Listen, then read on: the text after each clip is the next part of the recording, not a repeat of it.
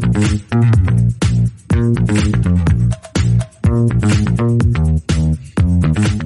Bienvenidos y bienvenidas a un nuevo episodio para fans del podcast de soydecine.com.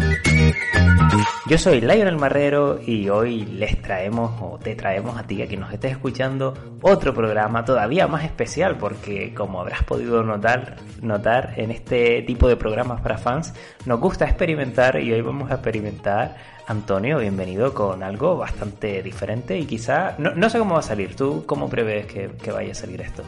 ¿Qué tal, Lío? Pues mira, yo creo que va a salir eh, curioso, cuando menos, porque traemos un par de temitas muy diferentes entre sí, pero creo que por lo menos la curiosidad y, lo interesante va a estar muy presente. Yo creo que va a ser un programa bastante didáctico eh, en el cual los, oyentes van a aprender mucho y aparte de ti, Antonio, también está por aquí el señor Rubén Moreno. Bienvenido, Rubén, ¿qué tal?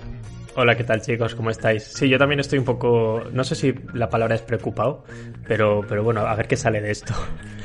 me, encanta el temor con el que hablamos, como si fuéramos aquí a hablar de, yo qué sé, asesinatos de bebés o cosas así. Nadie va a hablar de esto, ¿no? No, no, no, no. no. A ver, asesinatos a lo mejor hay, pero no en la ficción. Bueno, a ver, quien siga el programa de forma habitual sabrá que tenemos una sección llamada Hollywood Oscuro en, el, en la que hablamos de historias que han surgido en Hollywood bastante turbias, asesinatos, eh, crímenes de, de, todo tipo, mafias y demás.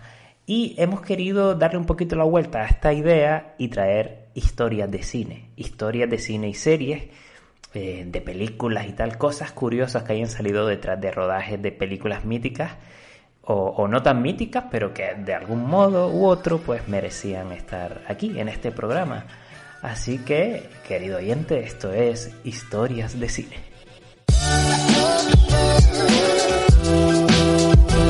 Antonio López, no sé por qué, pero creo que deberías desvirgarte tú con, con la historia que nos traes hoy. Tenemos dos historias, una tuya y otra de Rubén.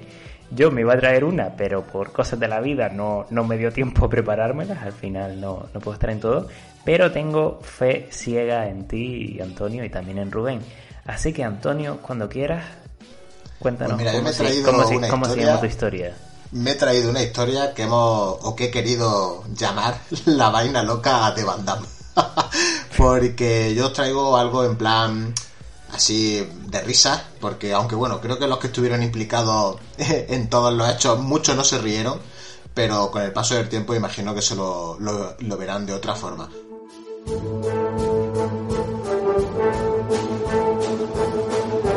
Pues mira, trata sobre un rodaje repleto de secretos, de abusos, no precisamente, vamos a decir, abusos con los estupefacientes nunca mejor dicho, y de un rodaje que estuvo marcado por diferentes factores, no solo los que estaban implicados el propio Van Damme, sino por otros actores o actrices que había en ese, en ese mismo rodaje, aunque sean cuestiones totalmente diferentes de, la locura de, de, Van Damme en su año loco de los 90, que creo que eso fue, eso era para haberlo visto a través de un agujerito, porque vaya, vaya tela.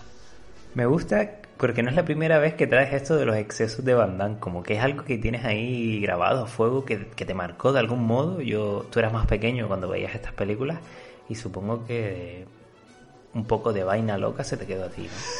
Hombre, yo cuando vi las películas de, del apogeo de Van Damme, pues que tendría 10 años o algo así, en plan, de hecho no debería estar viendo esas cosas, pero bueno, eran otros tiempos, eso nos dejaba ver todo lo que pasaba por televisión sin ningún tipo de problema. Así hemos salido la mayoría, locos perdidos.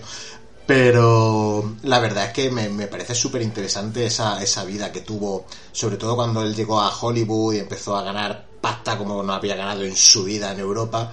Y me parece que a partir de ahí le, llegó la locura. Y bueno, lo que quería. Todo esto viene a raíz del rodaje de la película de Street Fighter, eh, que se hizo, la película que se estrenó en 1994. Película que está basada, como sabréis, sin duda, en la saga de videojuegos Street Fighter, la saga de videojuegos homónima de Capcom, que fue un rodaje repleto de anécdotas jugosas, de, desfases, sobre todo por parte de Juan Claudio, como yo lo llamo en la intimidad, y con alguna que amigo, por ahí, sí, sí, mi, amigo Juan Claudio de toda la vida. y bueno, la película, como digo, basada en el videojuego Street Fighter de Capcom, que dio luz verde al rodaje de la película, ya que la segunda entrega, sobre todo, de Street Fighter fue un bombazo tremendo, tanto en recreativa como en consolas, en Mega Drive y Nintendo en aquella época, fue un, fue un bombazo tremendo. De hecho, venía acompañada las consolas que he mencionado en ocasiones con el propio cartucho de, de la segunda entrega. Y a raíz de, de esa popularidad tan tremenda que consiguió en todo el mundo, pues Capcom vio con buenos ojos el hacer una película. Recordemos que en aquellos tiempos, creo que más allá de la película de Super Mario o de la de Double Dragon, no había muchas más. Después vinieron otras como la de Mortal Kombat, por ejemplo. De hecho, Van Damme rechazó, o sea, que estaban ahí como a punto de rodarse a la vez Street Fighter y la primera de Mortal Kombat.